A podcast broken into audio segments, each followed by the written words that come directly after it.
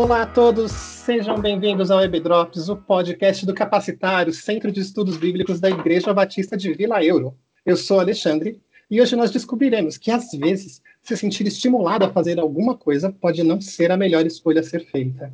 Eu sou Ione e hoje vamos conversar também sobre estresse e pessoas com comportamentos impossíveis. Começar falando um pouquinho com vocês e, e trocando uma ideia, primeiro lembrando a vocês que a gente continua trabalhando com o nosso livro Ponha em Ordem o Seu Mundo Interior. Ou melhor, ponha ordem no seu mundo interior. É um livro de Gordon MacDonald, tá bom? Ele não é difícil de achar, vale super a pena você dar uma lida e poder aprender um pouco mais sobre o tema. Mas nós vamos estar falando sobre esse assunto tão importante que a gente tem lidado, que é o burnout, o estresse, saúde mental e como isso pode influenciar a nossa vida, né? Se você tiver com a sua Bíblia fácil para você poder abrir, lá no texto bíblico de Lucas 9, de 57 a 62, bem no finalzinho do capítulo, ou ainda em Mateus 8, de 19 a 22, você vai ter um relato assim que você vai ver que tem um período que Jesus ele tinha escolhido os doze, ele já estava andando com os doze, e muitas pessoas viam é, o que Jesus falava, isso foi logo depois do Sermão do Monte, né? E ficavam entusiasmados com as palavras de sabedoria de Jesus. E algumas pessoas começaram a pensar: olha, eu quero seguir a esse Cristo. E aí o que aconteceu? Jesus teve algumas horas que ele foi bem ríspido. Se você puder ler esse texto bíblico depois, você vai perceber que tem uma hora que ele fala: olha, se você quiser, pega a sua cruz e me segue. Entre outras coisas que ele fala, ele é bem duro e ele é bem firme. Por que Jesus fez isso? A gente vê que Jesus foi muito firme, né? E, e aqui o autor, o Gordon MacDonald, quando ele está comentando sobre isso, ele tenta levantar uma suposição sobre o tema. E ele começa a, a estabelecer uma distinção entre pessoas que querem se envolver no trabalho. Ele coloca as pessoas que possuem um chamado, e são aquelas pessoas que Jesus escolheu, aqueles doze, e até Judas. Agora, o que acontece é que existiam pessoas que queriam colocar, assim, que queriam seguir a Jesus, mas queriam seguir a Jesus por objetivos específicos, ou ainda, é, segundo o autor, queriam seguir a Jesus quando tivesse no tempo que eles achassem mais apropriado. Eu não sei se você conhece pessoas assim na sua família, na sua igreja, mas tem pessoas que acabam buscando relacionamentos em que a conveniência é mais importante do que a necessidade. E, e aí ele estabelece uma distinção entre pessoas que são naturalmente chamadas e pessoas que são impulsionadas, que possuem uma impulsão para fazer algo. E a dúvida, assim, a gente sabe que essas pessoas são infelizes, mas o que, que eu posso falar delas? E é para isso que a gente chamou a Ione aqui, nossa psicanalista de plantão, nossa querida amada e especialista um pouquinho nesses assuntos. Eu queria que ela falasse um pouquinho para a gente sobre esse tema também. Oi, Ale. E, e, comentando um pouquinho sobre o que você citou, né, desse grupo de discípulos, né, é, a gente percebe que esse processo seletivo, né, que Jesus fez, é, não tinha, né, inúmeras perguntas de uma entrevista de seleção hoje, as dinâmicas de grupo, avaliação psicológica, mas nem precisava, né? Porque o selecionador sabia e sabe todas as coisas, né? E essa distinção que você trouxe, né, das pessoas com chamados e os que tinham ali outros interesses, né? A gente vai trazer assim um pouco agora. Por baixo dessa superfície, né, agitada, barulhenta, né, esse mundo que nós estamos, existe né, e precisa de cuidado o mundo interior. E quando não há assim uma organização eficiente, uma ponte entre o mundo externo e o mundo interno, aí o que pode ocorrer é o que eu vou chamar aqui de danos emocionais ou também físicos, né? E talvez você que esteja me ouvindo me pergunte: quem consegue colocar ordem nesse mundo interior? Eu nem sei direito o que é esse mundo interior. É, não sobra tempo para nada, que dirá para botar ordem né, nesse mundo interior. Né?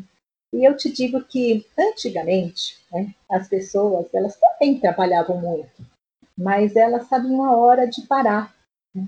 Sentavam na varanda, conversavam, é, assistiam um jogo juntos, é, visitavam os amigos, dormiam cedo. E nessa época, né, a gente não ouvia falar em estresse. E hoje nós encontramos muitas pessoas, muitas, mas muitas pessoas estressadas, né? e sem tempo para descansar ou distrair um pouco. Aí você vai me falar assim, mas hoje não dá para a gente sentar na varanda, por motivos óbvios. Não dá mesmo, né? Dependendo do, do local, é muito perigoso. Mas dá para a gente conversar, se não pessoalmente, devido à pandemia, talvez por uma chamada de vídeo, por uma ligação, né? Dá para visitar um amigo online, né? Por uma chamada de vídeo e dormir. Dá para dormir, né? Porque quantas vezes a gente deixa de dormir porque a gente emenda, né? Séries e séries e séries outras coisas, né? E aí vem um pensamento. Antigamente, né, as pessoas não ouviam falar em estresse. E hoje a gente escuta isso com frequência. E ainda tem uma questão: quantos pensam? Se eu não falar né, o quanto eu estou exausto, eles vão pensar que eu não estou realizando nada de importante, nada de valor, né? E se você falar então para alguém, olha, comigo está tudo bem, eu estou me sentindo tranquila, eu estou sem estresse na minha vida, né? talvez quem esteja ouvindo pense, nossa, que mentirosa, né? metida a ter uma vida organizada, ou então essa mulher é uma preguiçosa. Né? Antigamente, o cara que levava uma vida sossegada era um cara de sucesso. Diziam até que ele estava com a vida feita. E atualmente parece que esse estresse, esse cansaço são as marcas do sucesso. Né? E o pior é que não são. Né?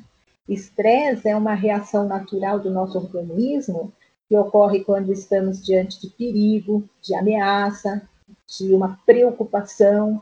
E essa reação nos coloca em estado de alerta, provocando o quê? Alterações físicas, emocionais, quando dá liberação né, de hormônios, de substâncias químicas no nosso organismo, né? E para dar assim um ligeiro exemplo, uma, uma demonstraçãozinha, né? Eu posso perguntar: quem nunca sentiu as mãos suando, né, o coração disparado em determinada situação? E aquela situação assim de mãos geladas e a respiração curta numa entrevista de emprego e também um coração disparado, os olhos assim querendo fechar durante uma cena de filme de terror. Pronto. Você já tem assim uma ideia do efeito de um estresse no corpo, né, e na sua mente, respondendo a essas perguntinhas, esses exemplos, né? Agora imagine sentir as mãos suando, respiração curta, coração disparado o tempo todo. Isso é impossível suportar sem causar algum mal físico, né? Ou para o corpo ou para o emocional. Assim como sentir medo em determinadas proporções, em determinadas proporções, nos protege de perigos e de fazermos assim coisas absurdas. Existe o lado positivo do estresse, que nos leva a ficarmos atentos a, a uma dedicação, a buscar soluções, a buscar também uma melhoria de desempenho. Agora, tudo isso na dose certa, né?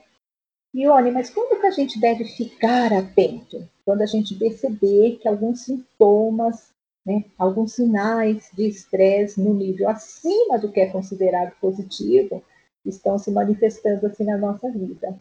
É, por exemplo, alteração no sono, alteração no intestino, no apetite, ou para mais ou para menos, na perda é, de energia para coisas que eu já fazia, baixa imunidade, é, frequentes resfriados, né, coisas do tipo. Quando eu também é, vejo presente na minha vida náuseas, tonturas, sudorese excessivo, dores de cabeça, dor no estômago, dor no peito, ó, já, já tem alguma coisa aí para ficar uma dica. Pode ser outra coisa? Pode. Mas pode ser estresse? Pode. Né?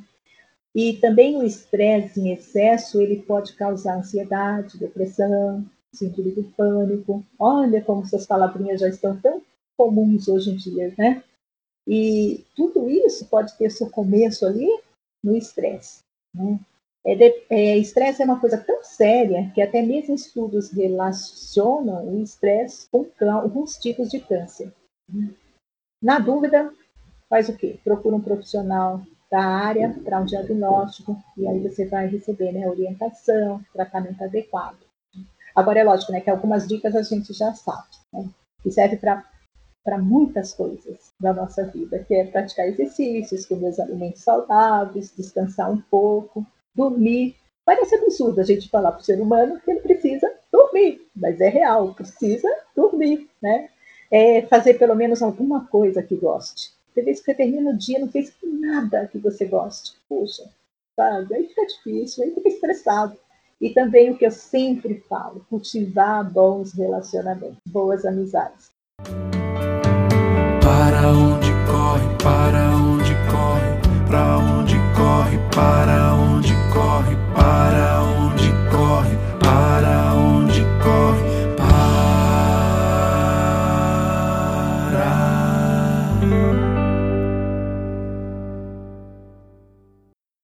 Ale, sabe o que eu, eu queria comentar agora contigo também, é, relacionado a esse assunto de estresse, é entender uhum é entender um pouco sobre impulsividade.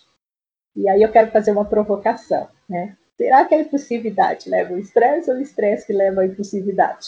Menina, eita! Vamos deixar essa provocação para os ouvintes pesquisarem, tá é, bom? É, essa provocação para os ouvintes, mas só fazendo ainda um pouquinho um comentário do que você estava falando antes, que assim, o estresse em si, o conceito, ele não é alguma coisa necessariamente ruim, né? Assim, as, é, muitas vezes você tem situações de estresse que elas são saudáveis, né? Você pega um atleta, por exemplo, um corredor. A pessoa, ela precisa da, daquele pico de estresse naquele primeiro momento para ele poder fazer a partida o mais rápido possível. Assim, um, um, artista ou até um executivo numa reunião séria, assim, ele, se ele está levemente estressado, aquela, assim, dentro daquele limite de saudável, né, ele consegue ter uma produção maior, um desempenho maior, mas tem uma hora que o estresse domina a gente de um jeito que, que a gente começa a ficar doente, né? É, judia, né? Judia, judia a gente perde judia. a capacidade e a gente até perde a, a, a sensibilidade, assim, eu acho que, que não só a gente adoece fisicamente, mas assim, a gente até perde a, a capacidade de ter empatia, de ouvir o outro. A, o nível de irritabilidade quando a gente está estressado é absurdo. É Hoje está todo mundo vivendo BBB, né? Assim, é. a gente antigamente a gente assistia aquele programa porque assim, nossa, 20 pessoas confinadas numa casa. Hoje eu tenho três confinadas na minha, você tem duas confinadas na sua. Pelo confinamento, o nível de estresse que a gente tem acaba sendo mais elevado, né? Nos relacionamentos. Eu não sei quando você está ouvindo, perto do lançamento do episódio, mas se não foi, a gente está gravando isso no olho do furacão da pandemia, entendeu? Então, assim, o estresse deixa de ser algo que de repente acontece por escolhas nossas para ser uma constante praticamente na vida das pessoas. E isso assusta a gente, né? É verdade, mas tem aquele estresse devido é, às circunstâncias, né, que, que você citou, mas tem aquele estresse também que a pessoa tem é, desnecessariamente por não colocar ordem nesse mundo interior Exatamente. e organizar esse mundo exterior. Né? E aí a gente estava falando sobre essas pessoas impulsivas, impelidas, né? E a gente falou assim que essas pessoas elas, elas tinham características específicas, né? E como é que a gente pode falar mais ou menos de, de, como são essas pessoas? Como é que a gente pode identificar? E não só identificar fora, mas na gente mesmo, né? Porque às vezes a gente pode ser uma pessoa assim também e a gente não está percebendo isso sempre vale a pena né, a gente é, fazer uma autoanálise né, quando a gente escuta ou lê algo. Né? É bem importante isso que você falou, porque às vezes a gente vai ouvindo e vai lembrando de pessoas, né, de outras pessoas, e cadê a autoanálise? Né? Então, essas pessoas com comportamentos impulsivos, elas geralmente elas têm reações assim impensadas, repentinas. É aquela pessoa que muitas vezes age a favor de recompensas imediatas e sem enxergar né, de forma clara as consequências. E aí aqui eu vou citar algumas características né, dessas pessoas com comportamento impulsivo. É, por exemplo, somente se satisfaz ao ver o trabalho realizado. E note que é, para ver o trabalho realizado, ela se dedica muitas vezes até altas horas da noite, sem que ao menos haja assim, uma cobrança ou a indicação de alguém para essa urgência. Então, só tenho é, uma satisfação quando eu ver isso pronto. E aí, Ale, eu quero trazer algo assim, né? Na infância, quantas vezes nós escutamos que nós só iríamos ganhar alguma coisa quando tivéssemos terminado de realizar uma tarefa? Então, será que hoje também eu penso né, que a maneira de ser aprovada seja somente quando eu terminar a tarefa?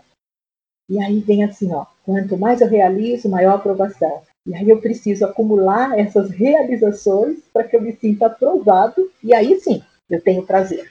Percebe como é a coisa? Então, para uma pessoa dominada pelo sentimento da realização, a chegada, a conclusão é tudo. O trajeto, a viagem não significa nada. É um mecanismo de recompensa, né? Isso, é, bem é, isso mesmo. É um mecanismo de recompensa. Se eu chego e faço, se eu consigo concluir, então tá certo. É mesmo. E uma coisa leva a outra, porque, por exemplo, é, muitas dessas pessoas que querem ter essa recompensa, essa realização, elas buscam também símbolos de reconhecimento. Então, aquele status, títulos, uma sala maior para trabalhar, uma posição lá em cima nos gráficos da, das organizações. Não que esteja errado, né? A pessoa querer uma promoção, uma sala confortável para trabalhar, mas eu digo é essa é a busca do símbolo, a busca do reconhecimento global, os likes, as curtidas, os seguidores, percebe? Pois é, estava falando agora desse negócio de like, curtida, seguidores. Isso me lembra aquelas pessoas LinkedIn, sabe? É, que elas vivem em função de, de, quem elas conhecem, de como elas se relacionam. Meu querido, assim, eu não sei se você é assim, eu, eu sei que eu tive que fazer isso no meu trabalho, uh, e assim, é horrível, uma coisa assim, a gente não se sente nada bem. Eu, eu lembrei também, quando a gente estava lendo o livro, né, tem a, na Netflix, se você, aquela rede com aquele N grandão, se você quiser dar uma olhada, tem uma série chamada Black Mirror, e na terceira temporada, o primeiro episódio, ele fala sobre isso, de pessoas que precisam ser vistas. É, é um mundo em que a métrica são os likes que você tem em rede social. Então, você ganha espaço é, conforme a foto que você tirou do seu café da manhã, quantas curtidas aquela foto tem. Com que pessoas você conhece, na festa de quem você vai, e essas coisas são importantes. E aí a personagem principal lá da história, ela se envolve, num, ela é convidada para um casamento de uma pessoa muito famosa e as coisas não saem bem como esperado. Mas assim, é, é bem essa que a gente está comentando aqui de, de, gente desse relacionamento LinkedIn, tá bom? É, que busca né, esses símbolos de reconhecimento a qualquer custo, né? É, outra característica assim dessas pessoas com comportamento impulsivo é uma busca incessante de superação. É, nada, nada é o suficiente. Vivem assim num constante estado de inquietação, insatisfação com eles mesmos, com as outras pessoas. Não que buscar a superação seja algo ruim, mas quando nada é o suficiente, quando há uma inquietação, isso já demonstra um comportamento impossível, né? É, tem que ver um outro item também, a pessoa pode ser até levada a desrespeitar o que ela acredita, a desrespeitar também o outro, é, colocar em jogo até mesmo princípios, é, chegando a ludibriar os outros e a si próprio, né, para conquistar aquilo que ela deseja. É, várias dessas pessoas também, elas têm é, dificuldade no trato com as outras pessoas. Ou seja, para eles é mais importante os projetos, né, alcançar esses resultados, do que relacionamento, do que as pessoas. E isso vai trazendo né, um afastamento das pessoas, porque se sentem desiludidas, exploradas, ficam esgotadas, né? E só uma observação, né? Quantos líderes a gente percebe com essa falta né, de habilidade agindo dessa forma? Tem a tem aquela biografia do Steve Jobs, foi uma biografia que foi acompanhada por ele, foi autorizada por ele, mas é uma biografia livre, né? Dele. A biografia tem o nome dele, Steve Jobs, e, e mostra o que ele fez no período, no período de criação do primeiro Macintosh. E assim, a quantidade de pessoas que ele explorou, o tempo de trabalho, pessoas que chegavam às sete da manhã e saíam às duas da manhã do trabalho para conseguir produzir, para entregar o resultado.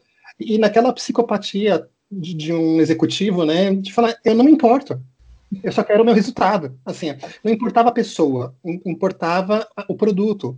Isso mesmo, a gente, a gente percebe muito isso, né? E também tem um outro detalhe, sabe, nesse, nesse comportamento impossível, que são aqueles que são sempre estão ocupados porque eles são competitivos. Ele quer ganhar a competição para mostrar que ele é importante, né? E novamente aquela historinha, né? Da infância. Quanto maior a aprovação, maior será minha recompensa, maior será meu prazer, né? E essas pessoas chegam um ponto de ver os outros como adversários, como inimigos a serem derrotados, de tão competitivos que são, né? e a gente vê também outras características né, na, pessoa com comportamento de impulsividade, né? É, são pessoas que se irritam né, com facilidade, a se alguém discordar ou fizer alguma crítica, né? Vira uma fera, né? Pode falar mal, humilhar o outro e até mesmo se vingar. A gente vê assim planos de vingança sendo feitos. Por quê? Porque se irritou, é competitivo, tende a alcançar aquele resultado para ter aprovação, né? E são geralmente pessoas ocupadas demais para ter bons relacionamentos com a família, com o cônjuge, com os filhos, com os amigos, consigo mesmo, né? e até mesmo com Deus. Né? Então, são essas características que a gente vê nessas pessoas. E eu quero trazer assim um questionamento, né? Pessoas com esse comportamento, quanto tempo elas conseguem suportar esse ritmo acelerado? Né? As consequências desses atos, né, por impulsos, né? os efeitos do estresse sem causar danos a elas mesmas. Então, vale a pena a gente parar para pensar como essa rotina né, tem nos afetado, é, como eu posso mudar alguns hábitos, né, como eu posso pedir ajuda, como eu posso me tratar, né, e também orar ao Senhor, né, que nos ajude diante dos estresses que nós não conseguimos evitar né, nas nossas vidas porque tem aqueles que são impostos por outros, né? Ou até mesmo devido às circunstâncias. Ensina-me a orar, ó Jesus bendito. Eu quero escutar e aprender.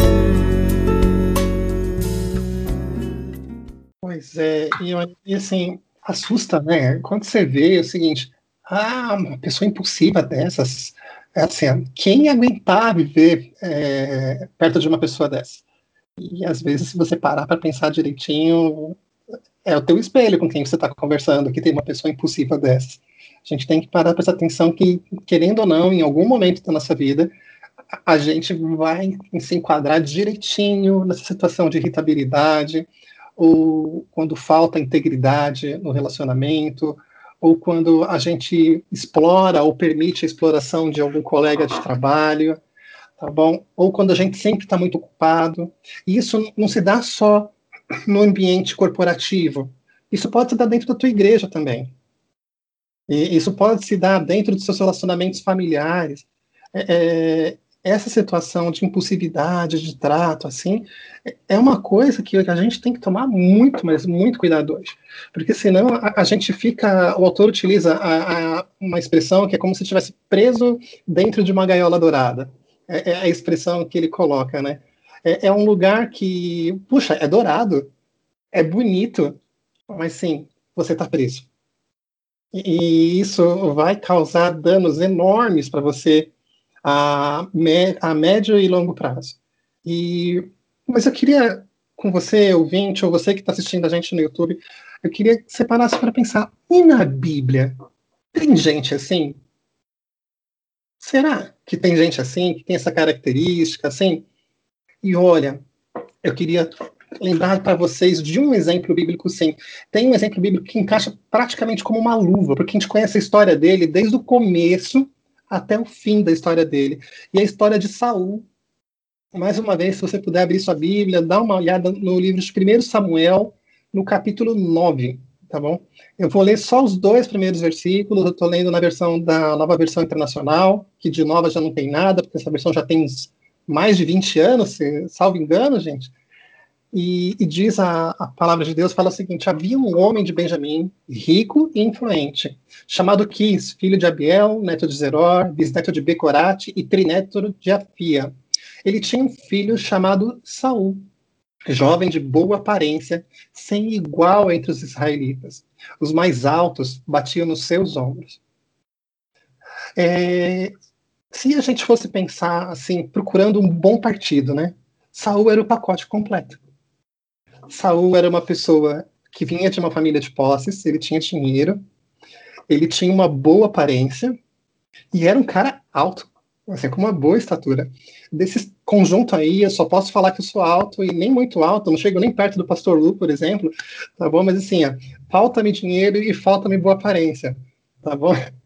Mas além disso, a Bíblia fala em outras oportunidades, um pouquinho mais para frente, que além dessas características que eu li, que ele também tinha um, tudo isso fazia com que ele tivesse carisma, que as pessoas que olhassem para ele assim, ficassem, puxa, mas é o Saul que está falando. Ele chamava a atenção das pessoas. E para coroar isso com a cereja do bolo, Saul era um excelente orador. Quando ele falava, as pessoas prestavam atenção naquilo que ele dizia. E as coisas foram caminhando e era um período de transição, o povo tinha acabado, ainda estava naquela forma de governo dos juízes. Lembra que a gente estudou, teve um bloco inteiro a gente estudando sobre o livro de juízes, isso daqui é logo depois, da, historicamente, daquele período dos juízes, e você tem Samuel como profeta do Senhor, como guia do povo de Deus, e aí o povo fala, eu quero um rei, eu quero um rei, eu quero um rei, e eles escolhem Saul. Por que será? Saul era o pacote completo. E o que é interessante é que Saul ele se torna rei, ele obtém muito sucesso, ele participa de algumas campanhas militares contra os filisteus, que eram os inimigos da época, né? E ele vai ganhando e vai ganhando espaço, e é nessa hora que emocionalmente ele tropeça e ele passa a confiar em si e não no Deus que permitiu que ele ficasse lá. E ele começa a se tornar uma pessoa impelida, fazendo escolhas próprias e fazendo assim, decisões que são decisões muito equivocadas.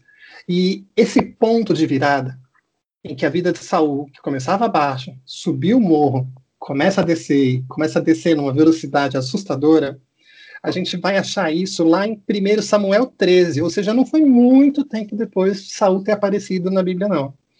Quando você chega em 1 Samuel 13, lá no versículo 7, fala o seguinte: alguns hebreus até atravessaram o Jordão para chegar à terra de Gade e de Gileade.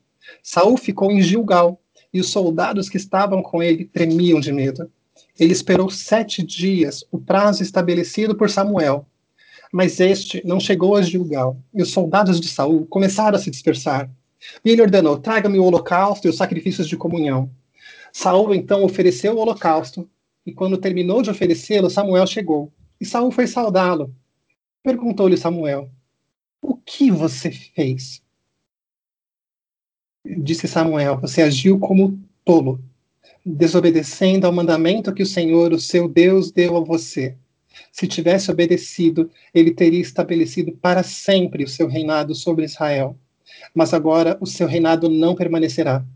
O Senhor procurou um homem segundo o seu coração e o designou líder de seu povo, pois você não obedeceu ao mandamento do Senhor. A gente leu aqui do verso 7 até o 14, pulando alguns trechinhos.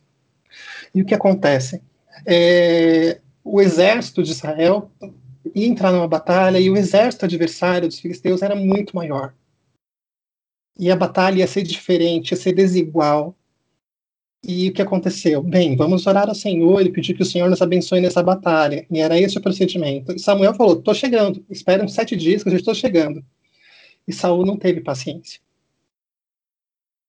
E a impaciência de Saul, a impulsividade de Saul, fez com que ele, que já era o rei, quisesse assumir o papel de sacerdote e fazer aquilo que ele não foi chamado, tomar a posição daquele não tinha e fazer as coisas a partir da sua própria mente, a partir do seu próprio coração, a partir da sua própria vontade, sem ouvir o que o Senhor tinha a dizer sobre isso. E é nessa hora que Samuel fala: que você fez? Porque a impulsividade de Saul acabou fazendo ele por tudo a perder. Por causa da, da impulsividade de Saul, da impaciência dele, ele perde a bênção do Senhor. A gente já viu no relato bíblico gente perder bênção porque estava com fome, como foi o caso de Esaú, e não pensar naquilo que estava acontecendo. mas perder por impaciência, essa não sei se é a primeira vez, mas é a vez mais significativa, porque é quando um rei perde a paciência e ele perdeu a bênção e a proteção do Senhor, e isso acabou impactando muito todo o povo de Israel. Dali para frente, ele faz uma série de decisões impensadas, impulsivas. Ele escolhe, ele vê Davi, e Davi vence Golias, e aí ele fica com ciúme de Davi, e depois ele fica é, com raiva de Davi, e aí ele pensa: vou matar essa pessoa que foi o servo do Senhor, e chega mais para frente, está numa batalha, Samuel já era morto, e ele resolve, não, eu vou conversar com a feiticeira de Endor, eu acho que é, assim, salvo engano, se a, gente, por favor, assim, me corrijam depois nos comentários aí do podcast, assim, no comentário do YouTube se estou falando errado, mas ele conversa com uma feiticeira para prever, para ver o que ia acontecer no futuro daquela batalha. Tudo acontece de errado. E a morte de Saul é uma morte triste. Ele se vê cercado pelos inimigos, ele não quer ser pego, e ele pede para o escudeiro para que o escudeiro o mate. O escudeiro sabe que não pode matar o rei. O escudeiro se suicida e, e Saul, sabendo do que tinha acontecido, ele também põe cabo à própria vida. Alguém que tinha absolutamente tudo, né? Ele tinha dinheiro, ele tinha boa aparência, boa estatura, carisma, oratória e era o rei. Ele pôs tudo, tudo, absolutamente tudo a perder porque ele também era uma pessoa impulsiva.